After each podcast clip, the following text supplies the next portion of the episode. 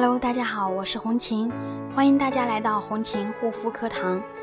今天要跟大家分享的主题是闭合型粉刺是什么原因引起的呢？自己随意处理会有什么严重的后果吗？第一点，如果你的闭口集中长在发际线的位置，那你平时又有化妆的习惯，那百分之九十就是你卸妆不干净导致的。第二点，如果你的闭口集中长在频繁出油的 T 区下巴，那么很有可能是角质层过厚、油脂分泌过多引起的。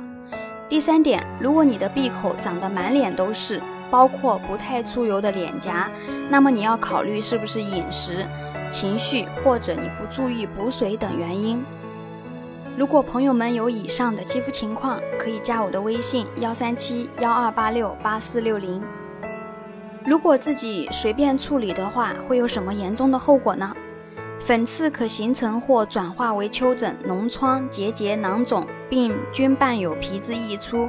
上述的皮疹有三类结果：第一种呢，粉刺无感染的丘疹、小结节和浅表的小脓疮，消失后可能不会留下痕迹，或者只有点状色素沉着和暂时性的小疮痕。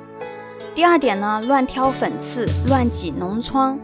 原来较大的脓疮或者是囊肿消失后呢，多留下不消逝的针头大小密集的凹陷，或者是绿豆相当大小的硬疮。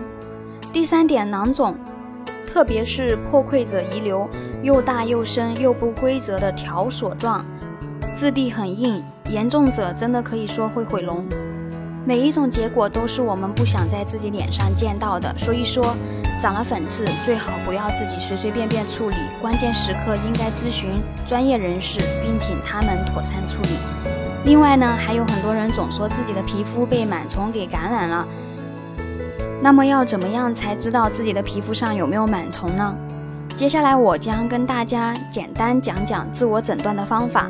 螨虫呢是接触交叉感染过来的。螨虫刚感染的时候，寄生在容易接触、温度、湿度比较适合它生长和繁殖的皮脂腺又比较丰富的地方，比如说鼻子、额头、脸蛋。刚感染到脸上时，少数人出汗时以及晚上睡觉的时候会感觉到鼻子、脸有轻微的瘙痒的感觉。一段时间后就会出现黑头，是螨虫排泄的分泌物。堵塞毛孔、风干、硬化引起的，随着毛孔就会开始慢慢的变粗，皮肤开始由中性转为混合性，再变为油性。这个时候如果没有得到及时有效的治疗，就会引起皮肤发炎，这就是我们所说的黑头粉刺、青春痘、痤疮。想要尽可能避免螨虫感染，应该做好个人皮肤清洁以及个人用品清洁，尤其是。床上用品、擦脸的毛巾等等，需要定时消毒更换。平时的被褥、枕头都应该经常放在太阳下暴晒，可以在一定程度上杀菌消毒。好了，今天的分享就到这里，感谢大家的收听，我们下一期再见。